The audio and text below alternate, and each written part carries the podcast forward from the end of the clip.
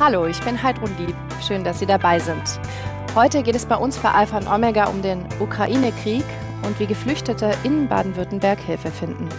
Und darüber spreche ich jetzt mit Ludmila Pasiak und Gerhard Schwemmle.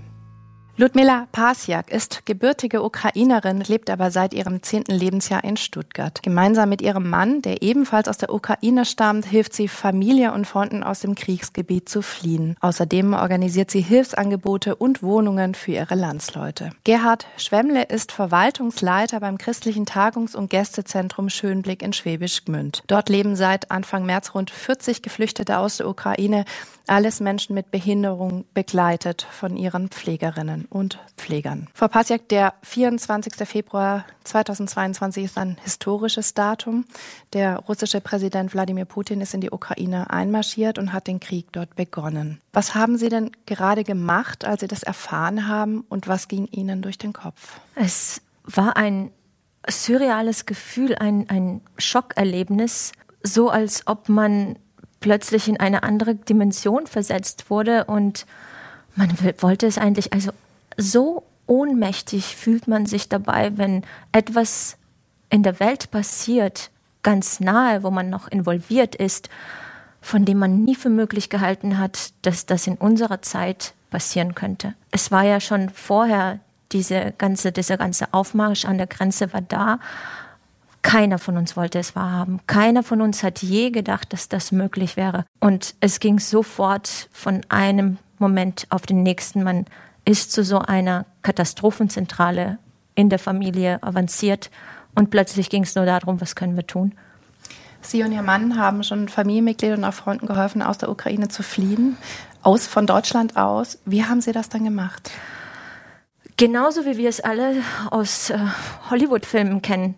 Also Ihr kennt, jeder kennt von uns diese Szene, da fährt irgendjemand im Auto und hat jemanden am Kopfhörer, der gerade sagt, und jetzt nach rechts abbiegen und jetzt nach links abbiegen und nimmt diesen Grenzübergang und nimmt diesen. Und man ist eigentlich von morgens bis abends ist man so eine Art Organisationszentrale gewesen, weil die Menschen, die da gerade fliehen, sie haben nicht den Kopf dafür, um alles durchzulesen, alle Nachrichten, wo passiert gerade was, wo sind wir schneller durch, wo ist das Wetter gerade besser, wo steht man nicht 20 Stunden in der Schlange, sondern ist vielleicht in zwei, drei Stunden durch. Und diese ganzen Infos haben wir die ganze Zeit parallel rausgefunden und weitergegeben. Was ging denn da emotional auch in Ihnen vor? Haben Sie einfach funktioniert oder was, was für Gefühle waren das? Tatsächlich, also man wird zu so einem Art Roboter, wo man merkt, okay, der Körper, der schaltet nur noch auf Gehirn. Man muss aufpassen, dass man genug trinkt, genug schläft, aber es ist wirklich, man merkt, dass der Körper einfach nur funktioniert. Und das ist, irgendwo passiert ein kleiner Filmriss, weil man wird, äh, der Körper ist hier in Deutschland, man ist aber mit dem Kopf so stark verbunden mit diesen ganzen Schicksalen und den Nachrichten, die da gerade passieren, dass wenn wir einfach nur rausgegangen sind auf die Straße und einen Stau gesehen haben, denkt man nur, oh Gott, das sind die Menschen, die aus Kiew gerade fliehen. Oder man geht in den Supermarkt und man denkt sich, warum gibt es hier noch Lebensmittel? Also und dann kommt man wieder im zweiten Schritt, okay, wir sind in Deutschland, es ist alles gut. Aber ja, es ist schon sehr schwierig. Welche Geschichten erzählen Ihnen die Menschen von der Flucht? Es ist vor allem ist tatsächlich ähm, diese ad hoc funktionieren. Also die Familie, die wir bei uns aufgenommen haben, das, das sind ähm, ist eine fünfköpfige Familie, äh, Vater, Mutter und drei äh, Töchter. Und die sind ähm, die ganze Zeit in Kiew in einem Luftschutzbunker gewesen. Und als sie gerade schauen wollten, wie die Zugverbindungen sind, ist der Zug angekommen. Und sie haben ohne großartig irgendwas zu überlegen, mit den Dingen, die sie da hatten im Luftschutzbunker, sind die einfach eingestiegen. Und von da aus haben die angefangen zu telefonieren, okay, wir bewegen uns Richtung Grenze, wo können wir unterkommen, wo können wir über die Grenze? Und ähm, kurzerhand haben wir gesagt, ihr kommt zu uns, weil hier habt ihr schon mal eine Base, wo wir uns um euch kümmern. Ähm, der Gedanke war eigentlich da, dass wir ähm, demnächst für sie dann eine Unterkunft finden. Mittlerweile sind sie seit einem Monat bei uns. Und ähm, ja, wir schlagen uns durch, alle gemeinsam. Wie anstrengend ist die Situation für Sie? Es ist, es ist anders. Also wir sind alle darauf mehr oder weniger vorbereitet gewesen. Wir wissen, dass das nicht für ewig ist, klar. Und vor allem aber die Familie, die möchten die möchten diesen kleinen Flecken für sich irgendwo haben. Deswegen ist es für die vor allem auch schwierig, dass sie einfach nicht wissen, wohin jetzt gerade mit uns, wo ist die Endstation oder wie geht es weiter. Wir versuchen alles dafür zu tun, dass sie sich wohlfühlen, aber zu neunt in einer Wohnung ähm, ist es schon nicht ohne. Ähm, aber äh, so ist die Zeit. Man weiß, man muss jetzt gerade da durch und man muss gerade das so tun, wie es gerade läuft. Und wir versuchen einfach das Beste draus zu machen. Hm. Was tun Sie denn für sich? Wie gehen Sie mit der Belastung um?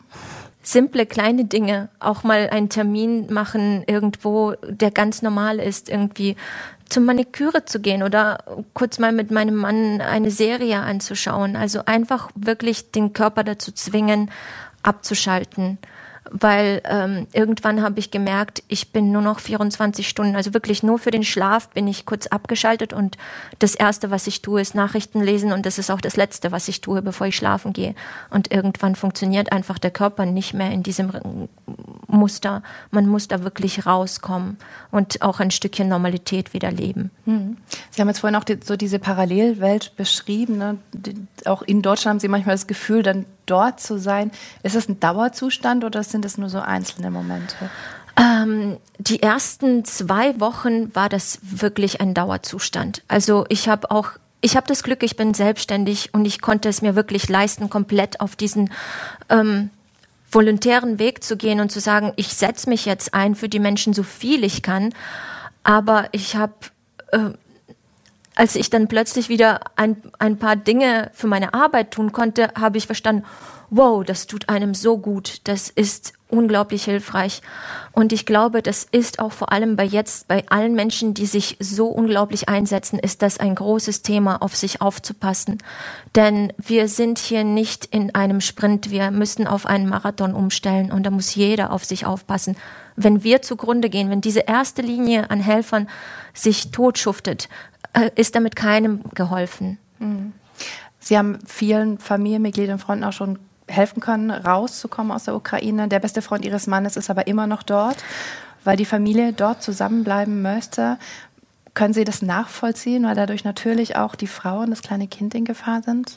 Ja, das ist schon eine sehr individuelle Entscheidung, so etwas. Äh, man kann nicht pauschal sagen, so jeder muss irgendwie raus und äh, es ändert sich aber so oft und so schnell. Also wir hatten ihn beinahe schon so weit, dass sie zumindest äh, irgendwohin in Sicherheit fahren, weiter weg aus Mikolaev, wo die gerade, also wo, wo sie normalerweise leben. Jetzt sind sie zumindest in Odessa. Aber äh, es ging quasi drei Wochen so weit, dass er die ganze Zeit gesagt hat, so, ja, es wird schon und es geht und es ist gar nicht so schlimm. Und plötzlich an einem Morgen hat er angerufen und hat gesagt, so macht euch bereit, ich werde meine Frau bis zur Grenze schaffen und ihr werdet sie einfach sofort abholen müssen. Und äh, in diesem Zustand sind wir jetzt immer noch dass wir die ganze Zeit auf diesen Anruf warten, wo wir plötzlich uns ins Auto reinsetzen und bis zur Grenze vorfahren, egal wohin, um einfach seine Frau und sein kleines Kind abzuholen. Hm. Im Moment machen sich sehr viele Menschen Gedanken, wann der richtige Zeitpunkt ist, aus der Ukraine zu fliehen. Herr Schwemmle, bei Ihnen sind Geflüchtete angekommen, die vor besondere Herausforderungen gestellt wurden auf der Flucht. Und unser Team war vor Ort mit der Kamera, um die Menschen kennenzulernen. Und wir wollen sie Ihnen gerne vorstellen.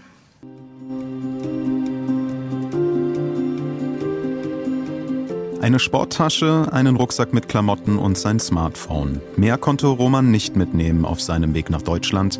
Die Flucht vor dem Krieg in der Ukraine, sie ging auf einmal ganz schnell für den jungen Mann aus Lutsk. Eigentlich wollte ich gerne bleiben. Als ich aber nochmal darüber nachgedacht habe, wusste ich, dass es die richtige Entscheidung war.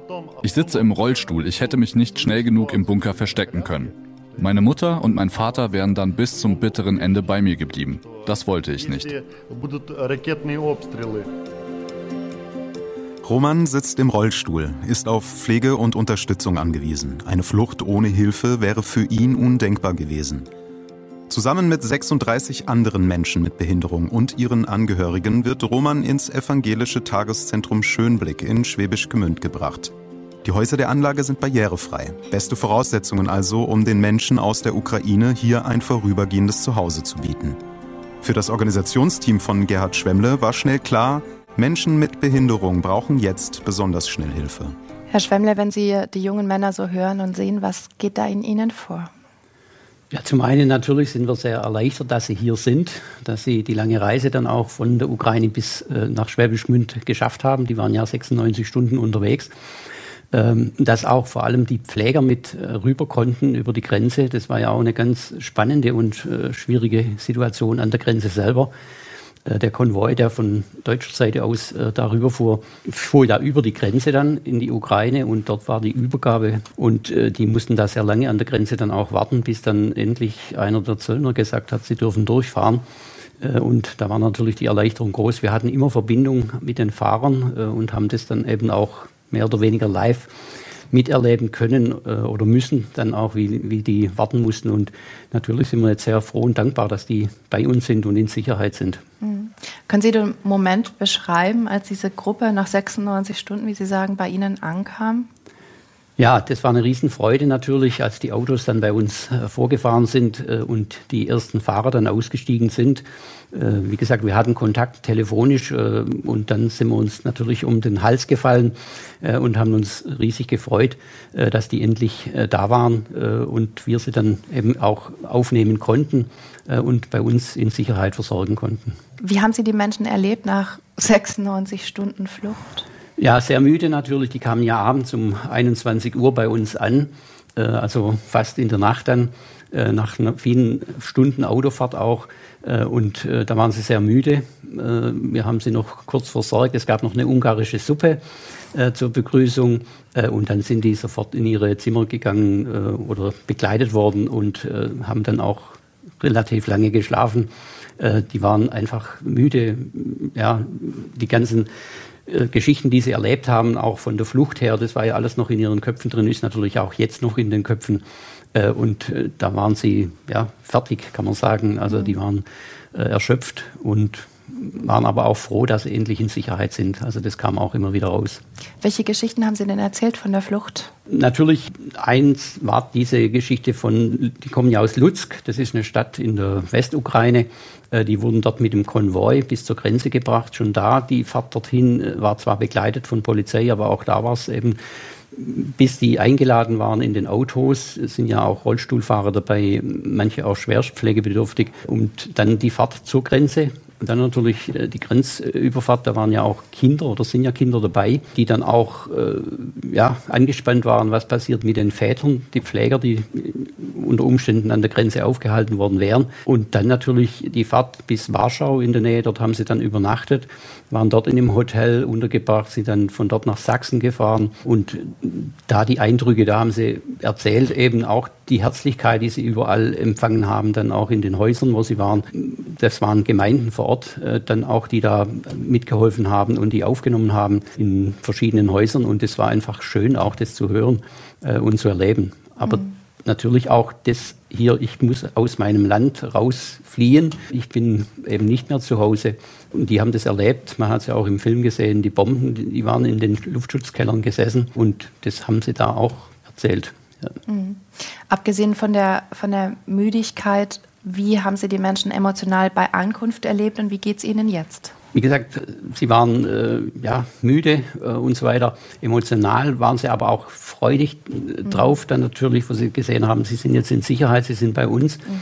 Die sind ja als Gruppe hier und waren da, denke ich, auch in der Gemeinschaft so ein bisschen aufgefangen. Auch die hatten sich gegenseitig gestützt, haben sich geholfen und konnten da, denke ich, auch schon manches verarbeiten in dem Bereich. Jetzt brauchen Menschen mit Behinderung, gerade mit einem Rollstuhl oder so, brauchen ja auch besondere Anforderungen an die Unterkunft oder auch die medizinische Versorgung. Die Aktion war ja ziemlich spontan mhm. bei Ihnen. Wie machen Sie das? Wie funktioniert das? Ja, da war vieles spontan. Wir haben freitags nachts äh, die Anfrage bekommen, samstags entschieden, dass wir die aufnehmen werden. Und dann am Mittwoch waren sie da. Ich bin dann ab Montag eigentlich nur noch am Telefon gewesen und habe versucht äh, zu überlegen, was brauchen die, was brauchen wir. Wir haben bei uns im Haus auch Behindertenfreizeiten. Da der Leiter, der hat mir da auch geholfen. Der war auch dann teilweise mit vor Ort, mhm. äh, sodass wir wussten, was benötigt wird. Aber vieles haben wir dann auch spontan noch im Lauf des Tages, also auch an dem Tag, am Mittwoch, als die dann kamen, noch organisiert organisiert. Wir haben im Krankenhaus angerufen. Äh, da gab es ganz unbürokratisch Hilfe. Die haben gesagt, äh, was braucht ihr so in der Richtung? Und wir konnten sagen, wir brauchen eine Decubitus-Matratze oder zwei für die äh, Rollstuhlfahrer. Wir brauchen Pflegematerial und so weiter. Und dann haben die das uns vorbeigebracht. Aber das war so das, was mich beschäftigt hat, die Tage dann mhm. natürlich. Aber da scheinen Sie auch viel Unterstützung bekommen zu haben.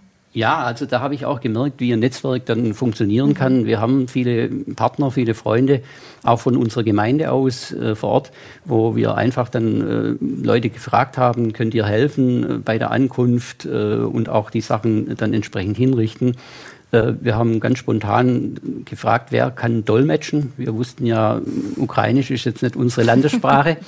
Äh, und von daher war das auch ein ganz tolles Zeichen, wie sich dann sofort Leute gemeldet haben und gesagt haben, wir sind da. Ähm, ein Ehepaar, wo sie Ukrainerin ist, äh, er kann Russisch und die sind sofort vor Ort gewesen und haben dann natürlich auch kräftig gedolmetscht und übersetzt. Äh, und da hat man einfach gemerkt, das Netzwerk, das funktioniert und das ist sehr schön. Mhm. Sie feiern auch zusammen Gottesdienst. Welche Rolle spielt denn der Glaube für die Menschen, die da angekommen sind, um auch mit allem einfach fertig zu werden? Eine große, also die kommen ja auch zum Großteil aus einer Baptistengemeinde vor Ort, dort in Lutzk, wo die dann auch so verbunden waren mit ihren Behinderungen, wo die auch gepflegt waren. Also der Pastor von der Gemeinde hat dort auch ein Reha-Zentrum aufgebaut. Äh, und es war für sie schon sehr wichtig. Also, dass sie da einfach wussten, als Christen, äh, wir können beten, wir können noch beten, auch in so einer schwierigen Situation. Äh, und wir kommen jetzt auch zu Geschwistern. Also, das haben wir auch immer wieder gehört. Es gibt schon länger Verbindungen zu diesen Pastoren von, von unserer Seite aus. Und da hat sich das ja einfach auch ein bisschen ergänzt. Und da haben wir sie natürlich sehr gerne empfangen und sie begleitet und natürlich im Gottesdienst aber auch sonst in den Gesprächen, wo wir immer wieder über den Glauben äh, reden äh, und natürlich das Wichtigste, das Gebet, mhm. wo sie dann auch wirklich an ihre Verwandten, Angehörigen, die noch in der Ukraine sind, dann auch äh, denken können. Mhm. Frau Pasiak, wie empfinden Sie denn die Hilfsbereitschaft in Deutschland gerade? Ich bin unglaublich stolz auf Deutschland. Also ich muss wirklich sagen, ich, vor allem, also diese unglaubliche Herzlichkeit, den Zusammenhalt. Es ist so, als ob alle unsere Differenzen, die vorher da gewesen sind, als ob sie zunichte gemacht wurden durch diesen Wunsch, diesen Kanal zu schaffen und den Menschen zu helfen. Ich, ich bin selbst überwältigt gewesen von der Hilfe, die hier bei uns in Stuttgart, aber auch in ganz Deutschland gerade so mobilisiert wurde. Also es ist beeindruckend. Es werden gerade ja auch viele Hallen oder auch in Gemeindehäusern tatsächlich äh, Flüchtlingsunterkünfte eingerichtet. Wie reagieren denn die Ukrainer auf äh, solche Unterkünfte? Ähm, verhalten, aber dankbar. Also es ist tatsächlich dieses, äh, diese Flucht, die da gewesen ist und natürlich der Wunsch nach einer kleinen Ecke, wo sie ein bisschen Sicherheit haben. Man nimmt alles an, was gerade an Hilfe da ist, aber der Wunsch natürlich irgendwo in eine Unterkunft zu kommen, wo man ein bisschen Privatsphäre hat, ist ist auf jeden Fall da. Aber ich kenne, also so das, was ich jetzt gesehen habe, es helfen so viele Menschen, die sagen, wir haben hier noch ein Gästezimmer. Wir können zum Beispiel das Arbeitszimmer räumen. Wir sind bereit, eine Mutter mit Kind aufzunehmen. Und ähm, diese Menschen melden sich zum Beispiel bei mir und sagen, hast du denn jemanden, kennst du jemanden? Und genau ich versuche zu vermitteln und diese Menschen zusammenzubringen. Und ähm, es sind sehr schöne Gemeinschaften dabei entstanden. Mhm. Also was ist, wenn man zum Beispiel sagt, ich habe ein Zimmer, aber das wäre nur für vier Wochen oder so? Ist das möglich oder ist das dann unhöflich den Geflüchteten Ähm, nein, das ist das, was ich sage. Wir sollten auf jeden Fall realistisch sein und verstehen, dass wenn wir unser eigenes Haus diesen Menschen zur Verfügung stellen, dann ist es vor allem wichtig, dass wir uns auch damit wohlfühlen. Und Ukrainer Sie haben ein sehr starkes Gewissen. Also das versuche ich allen beizubringen. Wenn ihr sagt, ihr könnt sie nur für einen Monat bei euch beherbergen, dann sind die nach dreieinhalb Wochen ganz sicher raus. Weil für diese Menschen ist es auch eine ganz große Belastung. Sie wollen keinen zur Last fallen. Sie wollen unbedingt helfen, Dankbarkeit zeigen und sich auch in diesen Familien engagieren. Nur auf lange Sicht ist auch das für diese Menschen eine große Belastung, weil mhm. man möchte ja eigentlich auch um sich kümmern. Aber bisher habe ich wirklich das so erlebt, dass es super funktioniert hat. Ja. Herr Schemmler, in Deutschland wollen so viele Menschen helfen. Sie haben auch zum Beispiel Kleiderspenden bekommen für Ihre Bewohner. Wie sinnvoll ist sowas denn? Also Kleiderspenden haben wir nur ganz bedingt bekommen, weil wir dann ganz schnell gesagt haben, bitte bring die zur Sammelstelle, die gehen da entsprechend mit um, die wissen auch, wo die Kanäle, wo es dann wirklich Hilfe rüberkommt, dann in die Ukraine. Und da haben wir auch konkret Listen ausfüllen lassen von den Leuten. Die haben gesagt, schreibt auf, was ihr braucht mhm. mit Kleidergröße. Dann war das äh, möglich, beziehungsweise wir haben dann äh, auch gesagt, äh, wir haben ja auch ein Spendenkonto und haben dann gesagt, wir gehen jetzt einkaufen mit den Leuten. Mhm. Dann können sie wirklich das auch kaufen, was sie brauchen. Und von daher verweisen wir immer auf die Sammelstellen und sagen, dort, bitte gebt es dort ab. Da kommt es wirklich dann auch richtig an. Sie haben jetzt gerade auch schon gesagt, äh, wie spontan äh, die Aktion bei Ihnen abgelaufen ist. Ähm, Sie haben das auch gemacht ohne irgendwelche finanziellen Zusagen. Staatlicherseits gibt es denn mittlerweile Zusagen von Bund oder Land, dass die Kosten auch übernommen werden? Schriftlich habe ich noch nichts, aber wir sind da dran. Äh, da merken wir schon auch jetzt, dass äh, doch auch ein bisschen die Bürokratie natürlich jetzt äh, gefordert ist. Wir vertrauen darauf, dass wir einen Großteil natürlich äh, erstattet bekommen von den Kosten, die wir haben. Aber wie gesagt, wir haben auch ein Spenden, äh, Spendenmöglichkeiten und da sind Freunde, da ist ein Netzwerk da, das dann eben da mithilft oder auch mhm. viele Firmen, äh, die Sachspenden gemacht haben, gerade für die Behinderten. Da waren ja Rollstühle notwendig, da waren viele äh, teure Geräte auch notwendig. Äh, und da haben die Firmen äh, entsprechend uns unterstützt und haben die Sachen gespendet. Das wäre, glaube ich, das Wichtigste, dass man sich vernetzt auch mit äh, der Stadt, Gemeinden, wo das möglich ist, oder eben auch mit Kirchengemeinden, die ja auch sehr viele Aktionen dann machen und dann das einfach sortiert dann weitergibt. Das haben wir gerade schon äh, gehört, wenn jemand ein Zimmer zur Verfügung hat oder sowas, ist das toll. Oder natürlich auch eine Geldspende. Was ist aber, wenn man sagt, okay, ich kann jetzt weder Geld spenden, noch habe ich ein Zimmer zur Verfügung, aber ich möchte helfen. An wen kann man sich denn wenden und was kann man tun? Also das, was wir vorhin gesprochen haben, das, was das teuerste ist und auch das Nötigste, ist tatsächlich die eigene Zeit zu opfern. Sachspenden können wir alle erübrigen. Wir sind wir sind alle hier wirklich gesegnet mit äh, Dingen, die wir zu viel haben.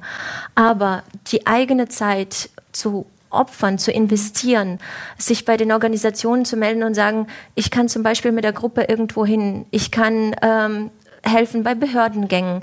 Ich kann aber auch etwas organisieren. Wir können mit Freunden zum Beispiel rübergehen und ein bisschen ach, renovieren oder irgendwie sowas. Also eigene Zeit einzusetzen. Das ist, glaube ich, das teuerste und auch das Notwendigste, was wir momentan alle suchen bei diesen Helfern. Mhm. Und an wen konkret kann ich mich da wenden? Es gibt viele Organisationen. Ich denke, überall ist man an der richtigen Stelle. Sei es, mhm. es Kirchen, seien, äh, seien es wirklich äh, freiwillige Organisationen. Auf Facebook gibt es Gruppen Ukrainer in und dann gibt mhm. es diese Stadt oder sowas. Da findet man unglaublich viele mhm. Aufrufe und diese Organisationen, die vernetzen sich. Ich glaube, man kann sich an viele Organisationen wenden zurzeit. Ja. Wie geht es für Ihre Gäste jetzt weiter, Schimmler? Wir haben gesagt, sie können so lange da bleiben, wie sie müssen. Mhm. Sie wollen ja alle zurück. Von daher wissen wir zeitlich nicht, äh, in welchem Rahmen die bei uns sind. Die sind herzlich willkommen weiterhin und wir freuen uns, dass sie da sind. Ja. Da sind schon Freundschaften entstanden, aber muss man abwarten. Also Sie haben von uns das Signal, solange Sie wollen und können mhm. und müssen. Frau Pasek, was wünschen Sie sich denn von Deutschland als Gastgeber gegenüber den ukrainischen Flüchtlingen? Eigentlich, dass wir wirklich langen Atem bewahren. Diese Herzlichkeit, diese großartige Hilfe, die wir jetzt leisten, die sollte nicht aufhören. Und wir haben die Kraft und die Möglichkeiten, das zu leisten. Ich denke, Deutschland ist da wirklich super aufgestellt. Ganz herzlichen Dank, dass Sie beide da waren. Ukraine-Krieg, wie Geflüchtete in Baden-Württemberg Hilfe finden. Das war heute unser Thema bei Alpha und Omega. Übrigens, Alpha und Omega, der Podcast, ist ein gemeinsames Format der katholischen Bistümer Rottenburg, Stuttgart und Freiburg sowie des evangelischen Medienhauses Stuttgart. Zu sehen sind die Sendungen auf den privaten Fernsehsendern in Baden-Württemberg, auf Bibel TV und auf YouTube. Weitere Infos finden Sie unter kirchenfernsehen.de und kip-tv.de. Wenn Sie Fragen, Wünsche oder Feedback haben, schreiben Sie uns gerne an info@kirchenfernsehen.de.